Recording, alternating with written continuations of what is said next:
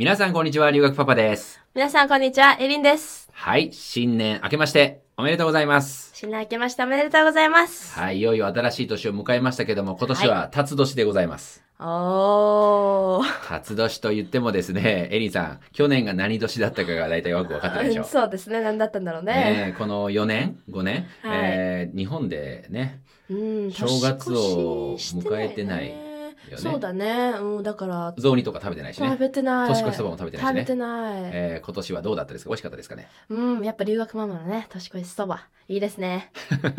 ですね。やっぱり日本は正月ちゃんとね、まあ、お祝いするというか、うん。なんか節目になるんだけど、カナダ、ね、うん。どうなんですか？カナダは、その年越し、そのニューイヤーというよりかは、クリスマスで家族といろいろご飯ね、食べたりとか、プレゼント開けたりっていう、そっちの方が一大イベントだから、うん。ニューイヤーは、あ、明けましておめでとう、ハッピーニューイヤーくらい。以上。そうでもう次の日からすぐ仕もうすぐ仕事みたいな。学校始まるのも早いよね。ね。そうだね、三が日とかないからうね。ん。となると、やっぱりこう、けじめがこうつけやすいのは日本の方が、うん、今年これから新しい年始まるぞ、みたいな。うん。そして1年の抱負ね、ニューイヤーレソリューションっていうのをね、うん日本はありますけども、はいそういうのを考えてこういきますよね。ね、あの、カナダの方はそういうのあるのなんか、新年の抱負みたいな。あ、でもね、やる子はやると思う。その、その、抱負ってほど、なんか、なんていう、世間いっぱい、一般、うん。みんなやるって感じではないけど、うんでも、作る子は作ってるし。そうなんだ、じゃあもうついでだから聞くけどエリンさん、うん2024年はですね、はい。どんな年にしたいと？うん、やっぱり今年はね、カナダではなくてニュージーランドにね、渡航したりとか、行ったことない地に行ったりとか、うんそこで出会う人だったりとか、うん。まあやっていくこといろいろ、多分、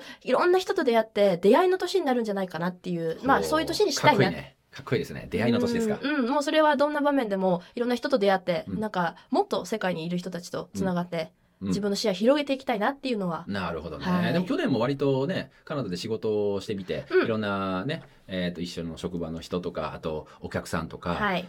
たくさんあったけどこれはまた違う意味うんでちょっと住む場所、環境を変えてと。そう、うん、やっぱカナダはもう3年いたからそれプラス生活はもう慣れてたからのだったから、うん。世代が違う人たちと交流するっていうのは去年はすごく多かったと思う。うんだけど新しい人とか新しいその国でっていうわけではなかったから、うん。またニュージーランドね文化も違ったりとか、もう住む環境が違うと思うんで、はい。そういうのにもまあ適応しながらね出会いに、ねまたたくさんはい、えーまあ、笑いもあるかもしれないけど涙することもあるでしょうか、どうなんでしょうかね？はい。強くなっていきたいと思います。そうですよね。そして今年は、えーエリさん二十歳になる年ということですからね。ですね。ね間もなく成人式とはい。いうことですけれどもね、まああの大人の仲間入り。まあでも成人は18歳なんですけどね、はい。日本もね。ですがとりあえず節目の年とそうだね。いうことんになりますから、はい。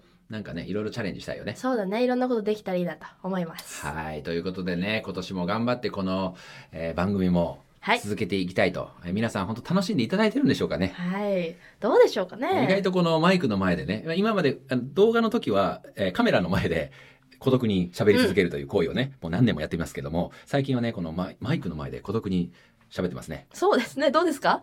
どうなんでしょうかね。まあ、パパは喋りの、喋るの好きなので別にいいんだけどね。いいんだけど、皆さん聞いてくださってる方が楽しんでくれてるかどうかっていうのはすごくうん気になるので、もしよろしければ皆さんね LINE アットとかでこう、はい。面白かったよとかため役に立ったよとか、ね、いろいろ教えてほしいですはい。ね。一言くれるとね、あ、あやっててよかったなってそいううね。なんです。僕らのその頑張るエネルギーっていうのは皆さんからのそういう一言で一言でいいんですよ。はい別にお金くださいとか、言ってないそういう。話ではないので、はい。はい、ということでね、くだらない話、えーは置いといてですね。はい今日は今日のテーマなんですけど、まあ、新年の初めなので、うんどんなテーマがいいかなと思ったんですが、ちょっとこう、前にどんどんこう進んでいきたいという思いもお、込めて、えーリーダーシップについてうん少し話してみたいなと。なんか、広いけど、ぼやーんとしてリーダーシップ。なんですよ。皆さん、あの、うん皆さんリーダーって聞くとね、うん。なんかこう、すごくたくさんの人を束ねて、うん引っ張っていくみたいな、ありますそんなのがあると思うもちろんそれもあります、はいそれもあるんですけども、もう一つはやっぱり、こう、自分という人間を自分がリードする。自分で例えば目標を決めたり、例えば自分で何か新しい、えーチャレンジでもいいです。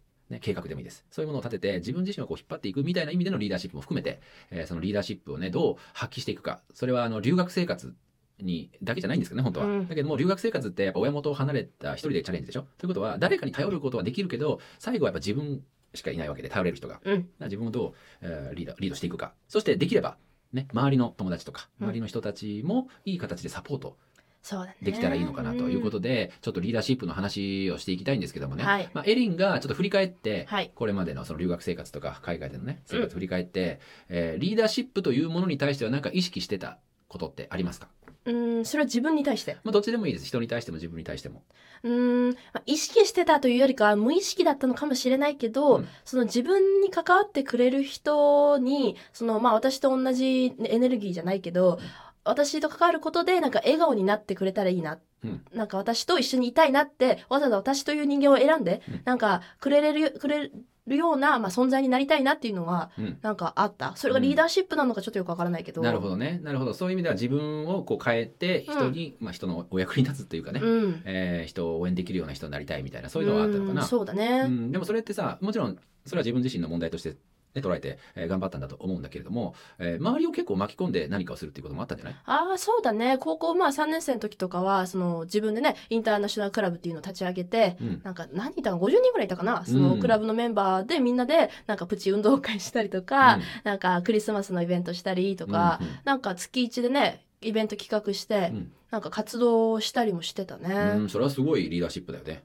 うん、でも楽しかったからなんかうん。リーダーシップっていう感じではなかったんだけうど、ん、でもそういうのをこう企画して考えて、うん。えーで、まあ、計画をして、うん。実際にそのう運営というのかな、今うん。イベントをしゅ開催するみたいなことっていうのはやっぱかなりのリーダーシップだと思うのね。あうん、なんでそういうふうにしやってみようって思ったんだろう。ん、これはきっかけは2つあって、1つは、その、あの、留学を担当してる先生が何か、なんかクラブとかさ、やったらいいんだよね、みたいな、なんか教育委員会の人と話してたらしくて、うん。それで、えーでも留学生で誰がやってくれそうかなってなった時に、うん。なんか私の名前が上がったらしくう。て、推薦なんだじゃいや、推薦とかじゃなくて、エリーにちょっと聞いてみて、なんか、なんかアイデアあるか聞いてみなよみたいなノリで私に話が回ってきたのもあるし、私もそれより前に、高校2年生ぐらいの時に、あの、留学まして、こう、孤独で結構辛かったとか、うんあの、結構泣いてた時期があるじゃん。うんあるね。あの感情を知ってるプラス、新しく入ってきたその留学生たちが、その私が1年目に感じてたことを、その時に感じてて、うん。で、なんかすごい、気持ちもわかるけど、どうやって助けてあげたらいいかわかんないみたいな。うん。じゃあ、クラブでそういう子たちで集めて、現地のその高校生たちとこう交流できる場所があったら、そんな不安もさ、こう、なんだ、解決できるんじゃないかなと思ってうん、クラブをやろうって友達と話してたのよ。だからその2つのアイデアが重なって、その、まあ、クラブ立ち上げるみたいな話に。なねほどねじゃあその最初に言ってたさ自分自身が人を笑顔にするとか喜んでもらうみたいな、その自分自身に対してのねうん。思いみたいなものが具体的にそのリーダーシップと、うん周りに対するリーダーシップという形で実現したことになるんじゃないの？そうだね。うん。すごいね。それはどう？あの万事何も問題なくうまくいったの？なんか大変なこととかそういうのなかったの？うーんやっぱり、まあ、50人くらいいて、まとめるの、その、なんか大変だなっていうのはあったり、その、うん。何の企画をしたらいいんだろうとか、うん。ただ、なんかつまらないうんような企画だったら、絶対その50人も、なんだろうな、強制参加ではなくて、うん任意の参加だから、うん来ないっていう子も多いわけよ。うんうんだからその子たちをいかにその場所にも連れてきてあげて、交流する場所を作ってあげるか。うんっていう企画内容は、あーまあ、周りのね、その、一緒にグループ回して運営してる子たち見たんだけど、うん。あんまり考えないから、私がどのアイデアいいかな、みたいな感じなのを、うん勉強の合間とかに考えてたっていうのはあったね。あと、その、みんな来てくれるのはいいんだけど、来た時に一人ぼっちにこうなっちゃったりするじゃん。こううん。グループみんな作っちゃって。うん。その子たちを一人残さないように、いかにその、あその子に話しかけてあげるとかうん、くっつけてあげるとかうん。いうのは、あーその孤独感が知ってるから、その孤独の寂しさを。うん。だからその環境を作らないようにするっていうのは、うんもうクラブ中目を張ってたっていう。かな。えー、すごいね。それ結構さ参加してくれた人たち喜んだんじゃないうんもう充実感や、もう来月何するのみたいな、なんか、のうん。うん、で卒業する時とか、私はこのクラブ継ぐからねみたいな、なんか、なんかそんな感じで盛り上がってくれてたね。えー、そうなんだ。じゃあやっぱりそういうねリーダーシップを発揮してすごく良かったうん、楽しかったし、うんあ、こんなに共感してくれるというか、私の周りに集まってくれる人がいるんだっていうことに対して本当に嬉しかったうね。んなるほどね。まあこういう話聞くとね、あの、あすごいなって思ってね、聞いてくださる方もちろん多いとは思うんだけれども、うん一方で、いや、私そんななんか人にね、人をこう、た、たまねじゃないけど人うん、をこう引っ張っていくような、うんそういうのって私苦手なんですってできるような気がしませんみたいな、そんな風に思う人もいると思うんだけど、エリンはそういう人に対して何か。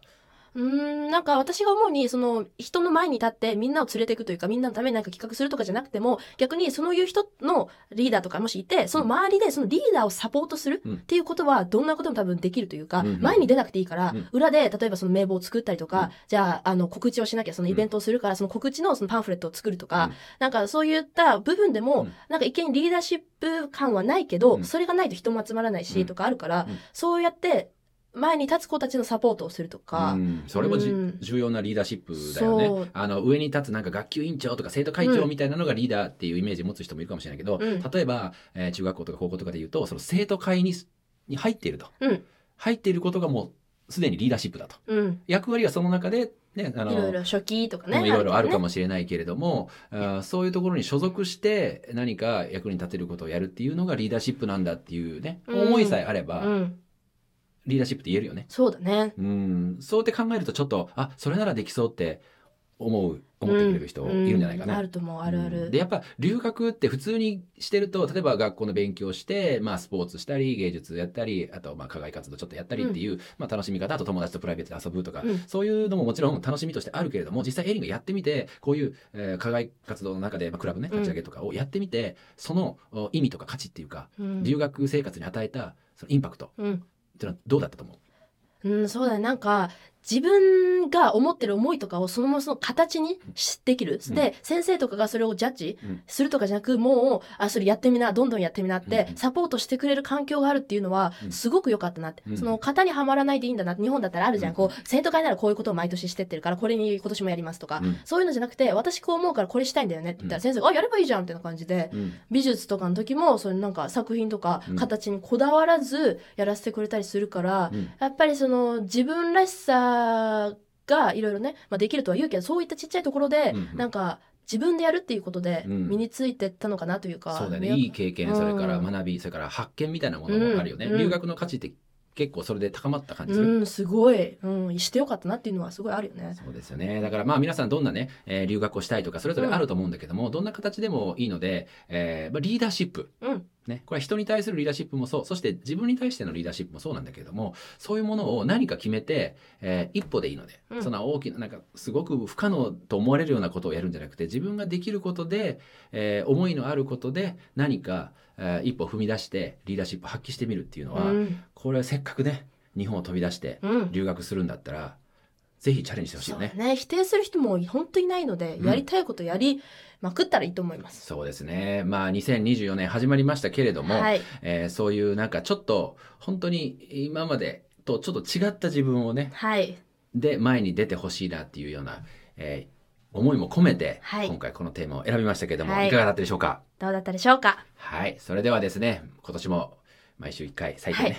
皆さん頑張ってあのお届けできるように頑張りますので、えー今年も一年よろしくお願いします。ということで、えー今回の高校留学 FM おしまいとはいことで皆さんまた次回お会いしましょう。はい See you next time! See you next time!